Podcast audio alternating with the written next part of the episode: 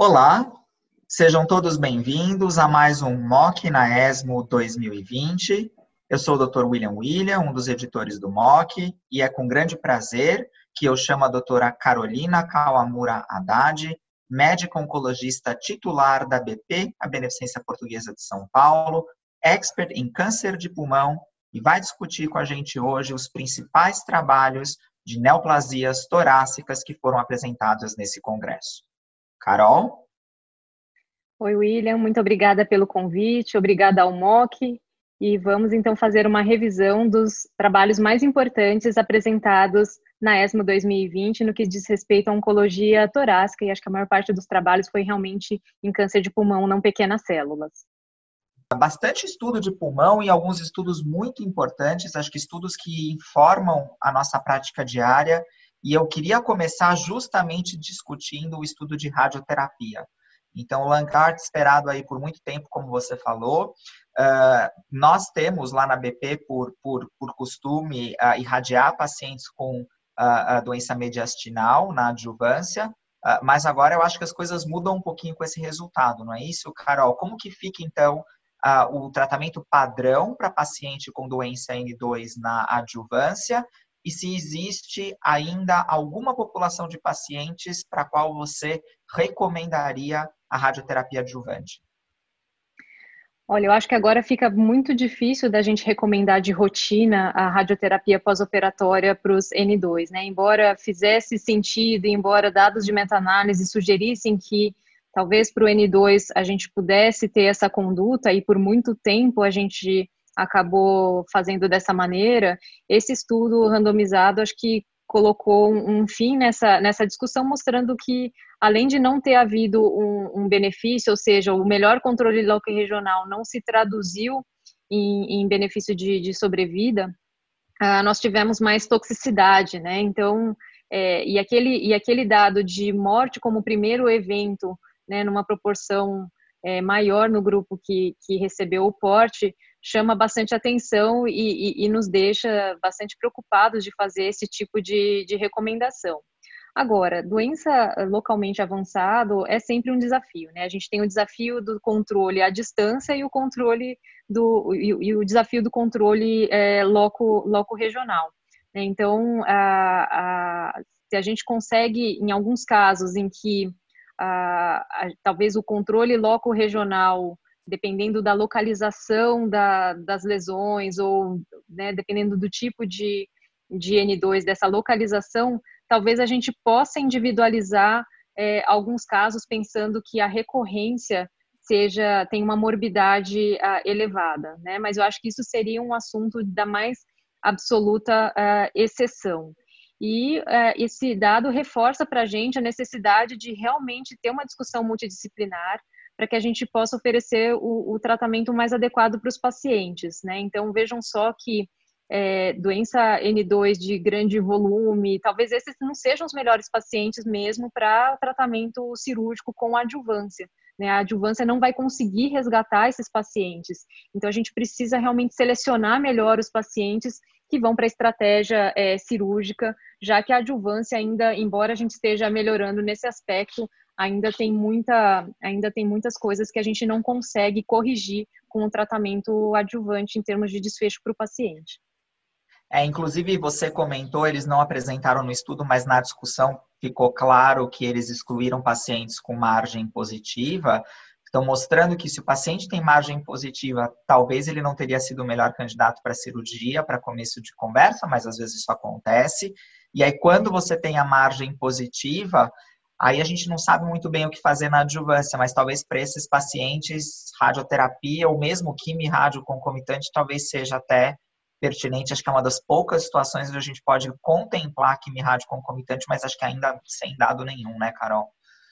Sem dado e com a preocupação da toxicidade, né, que a gente não tinha é, esse dado é, avaliado. E, e, vejam só que em doença de pequeno volume a gente teve toxicidade, imagine em doença com, com maior volume, né? Quer dizer, eu imagino que a toxicidade possa até ser maior. Então, realmente é uma, é uma decisão difícil, mas que tem que ser aí individualizada e, e, e tomada com bastante cuidado. Pessoal, posso Carol, interromper um pouquinho? É, é uhum. a gente teve um, um, visitante, um convidado que apareceu no vídeo. Ele chegou agora. Ai, meu Deus do céu. Eu, não, eu, nem pior que eu nem percebi, porque acho que a, a, a tardinha da, do meu nome estava na frente. Estava na frente. É. é pessoal, você acha que uh, ela responde de novo esse pedaço para? Sim, melhor. É melhor, né? Valeu, Fábio. É, pior que ele não tá nem ouvindo ele, a gente xingando ele. Qual parte que ele entrou que eu não. Agora eu ah, não sei. Eu, eu, também não sei. Eu acho que seria melhor você refazer essa resposta inteira. Acho que fica mais fácil. Então tá, vamos lá. Quando quiser, Carol. Desculpa, in, de, da segunda parte da. Acho que é da, da, da, da margem positiva. Só responde, de novo da margem positiva. Tá.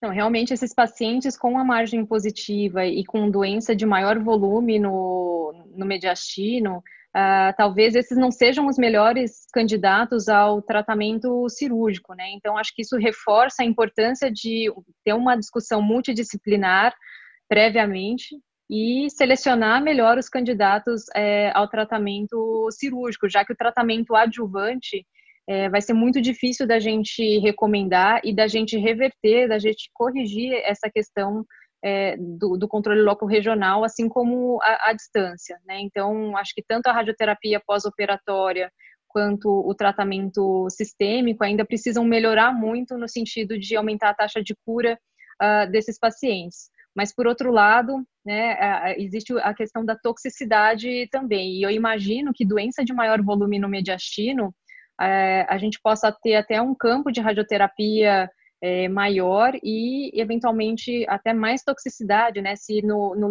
Art que excluiu esses pacientes, nós já vimos toxicidade tanto aguda quanto tardia, eu fico imaginando que na doença de maior volume, esse seja ainda um problema maior. Então, realmente, a gente precisa selecionar bem os pacientes que vão ser candidatos para cirurgia quando se trata de doença N2.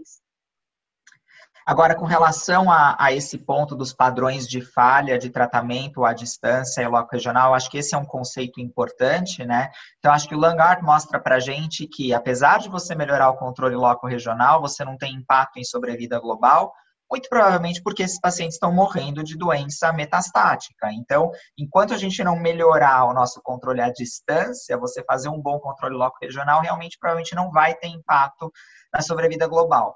Eu vou querer voltar um pouquinho nesse ponto quando a gente discutir os dados do osimertinib adjuvante. Vamos falar um pouco então sobre o ADAURA, que é o estudo que olhou para osimertinib adjuvante nos pacientes ressecados com mutação do EGFR. Estudo agora publicado no New England Journal, a gente já tinha visto parte desses resultados no Mundial de Pulmão esse ano. Uh, Carol, inibidor de EGFR é um novo padrão de tratamento na adjuvância, já dá para a gente, uh, mesmo sem dado de sobrevida global, levar isso à frente no dia a dia?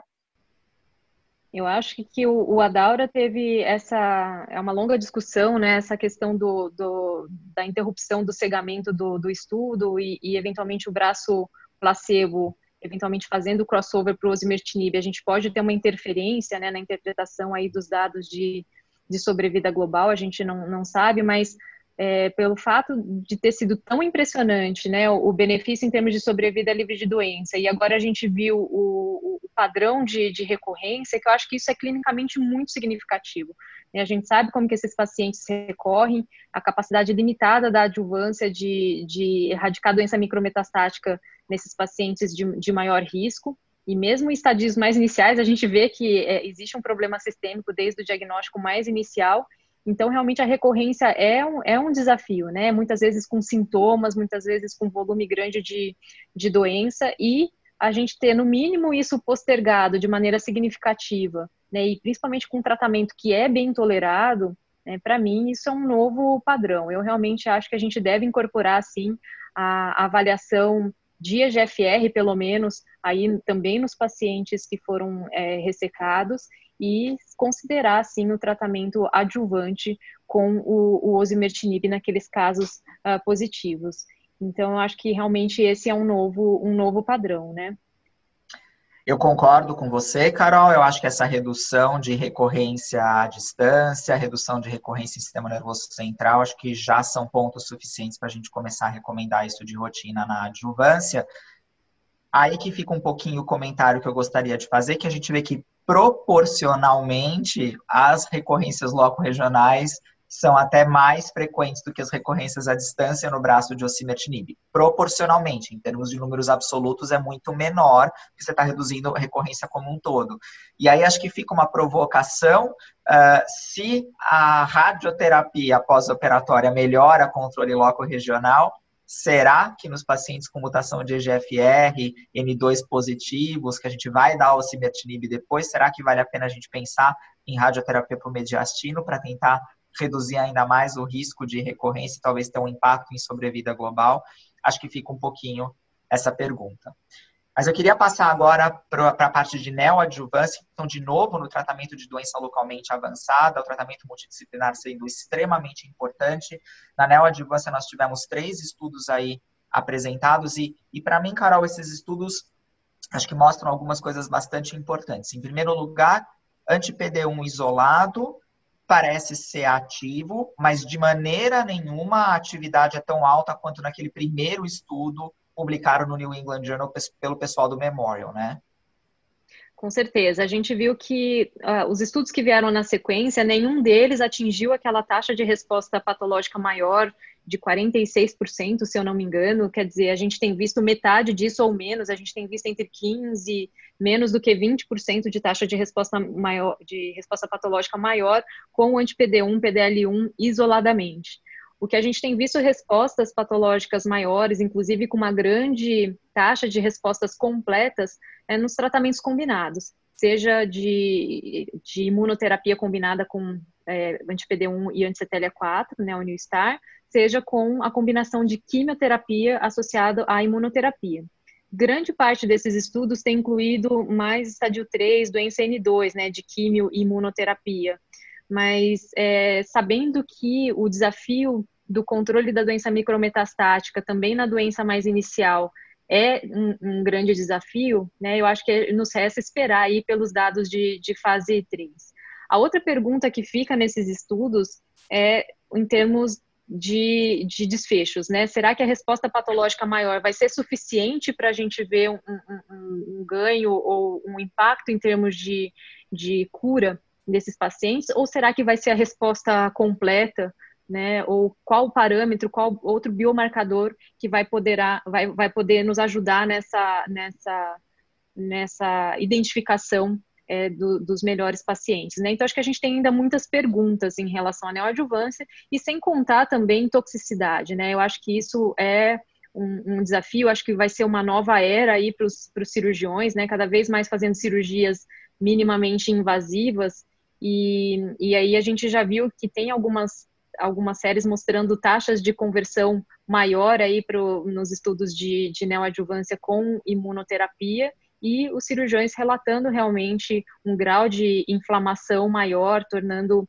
tecnicamente a cirurgia é, mais desafiadora em alguns casos. Então, acho que isso vai envolver aí uma, uma curva de aprendizado para todos nós também, né? E a gente precisa certamente esperar os resultados do estudo, a gente não está autorizado a fazer isso na prática clínica do dia a dia, fora de protocolos.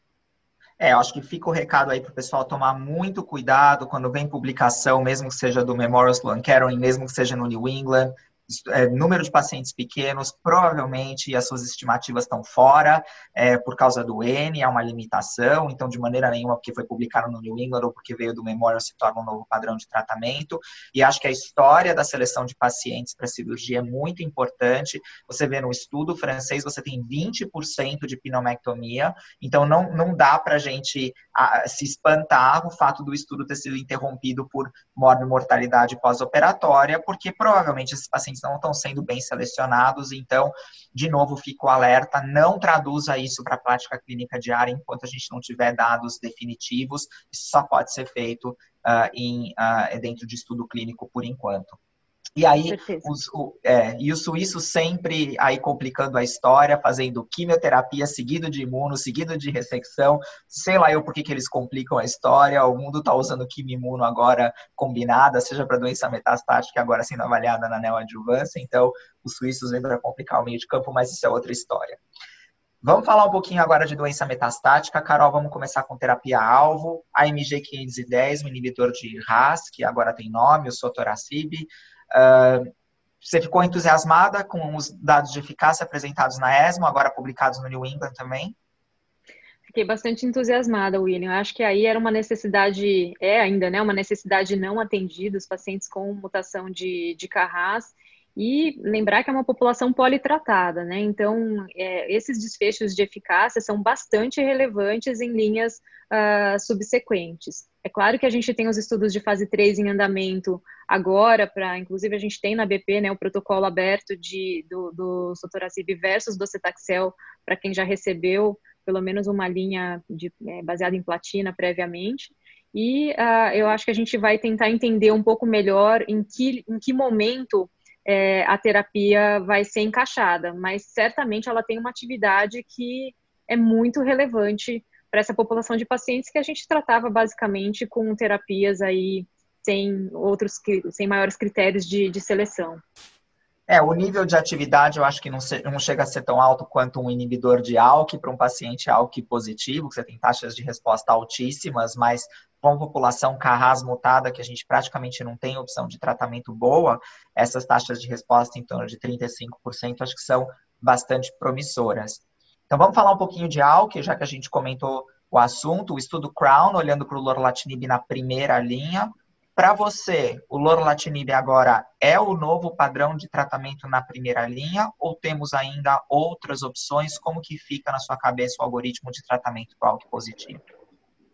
Bom, a, a, gente teve inicialmente os estudos que compararam inibidor de ALK versus químio, claro que deu de 10 a 0, e aí agora a gente está batendo no pobre do crisotinib, né? Então, inibidor de segunda geração versus crisotinib, inibidor de terceira geração versus crisotinib, realmente a gente tem uma eficácia é, muito maior, e principalmente porque esses inibidores de segunda e terceira geração têm uma alta penetração uh, em sistema nervoso central. Fica a pergunta: será que uh, é melhor a gente fazer o terceira geração ou segunda geração, que também tem resultados muito é, entusiasmantes, né? Aquela vida livre de progressão de alectinib no estudo Alex de quase três anos, né? E, e com uma altíssima atividade em sistema nervoso central, quer dizer, e um perfil de toxicidade muito, muito bom. Então, acho que a gente deve levar em consideração tudo isso, né? Embora a taxa de descontinuação do lorlatinib no Crown tenha sido baixa, foram a maior parte dos eventos adversos foram de graus menores e, e contornáveis, mas é um perfil de toxicidade um pouco diferente do que a gente está acostumado e principalmente para um paciente que deve usar a droga por muito por muito tempo. Então acho que isso pode ser uma eventual limitação, embora os dados de qualidade de vida tenham favorecido o, o lorlatinib em relação ao criso.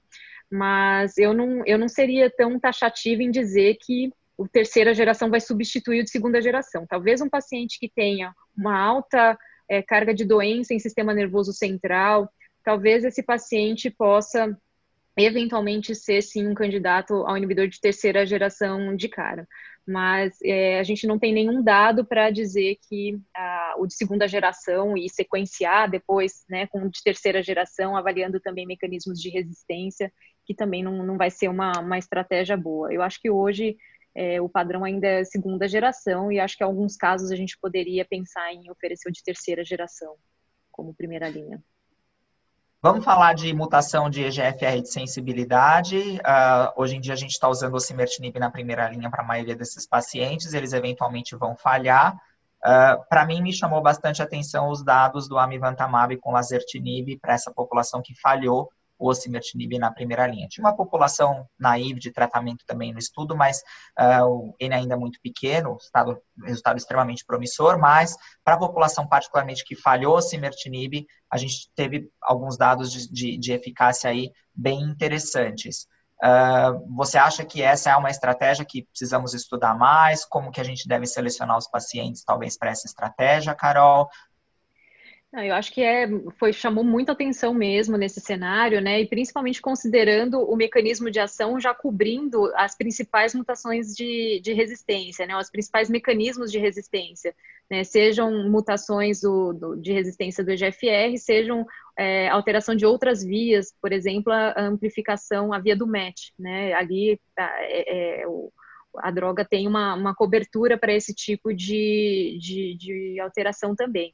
Então, faz todo sentido, né? Eu acho que faz todo sentido cobrir todas essas mutações e principalmente num cenário em que a gente tem aí pacientes é, que vêm de uma primeira linha já com, teoricamente, um, um grau de, de, de, tolerância boa, a gente tem aí é, essa combinação de drogas que pare, me pareceu ter um perfil de toxicidade também bastante adequado.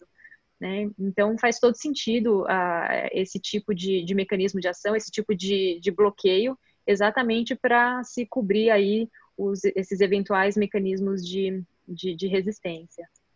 É, e eventualmente, se a gente enriquecer a população em quem tem a mutação C797S, que o anticorpo pega, ou quem tem amplificação do MET, que o anticorpo pega, talvez as taxas de resposta sejam até maiores, e, e porque para esses pacientes só sobra químio mesmo, então acho que é uma, Exato. acho que a gente tem que refinar ainda um pouquinho melhor quem que tem que receber essa, essa, essa combinação, mas acho que os resultados aí são muito promissores. Por fim, Carol, eu acho que eu quero só tocar no último assunto, que é a imunoterapia de primeira linha. A gente tem aí um novo player, o semiplimab, para pacientes PDL1 maior ou igual a 50%, mostrando aí um aumento da sobrevida global quando comparado com químio.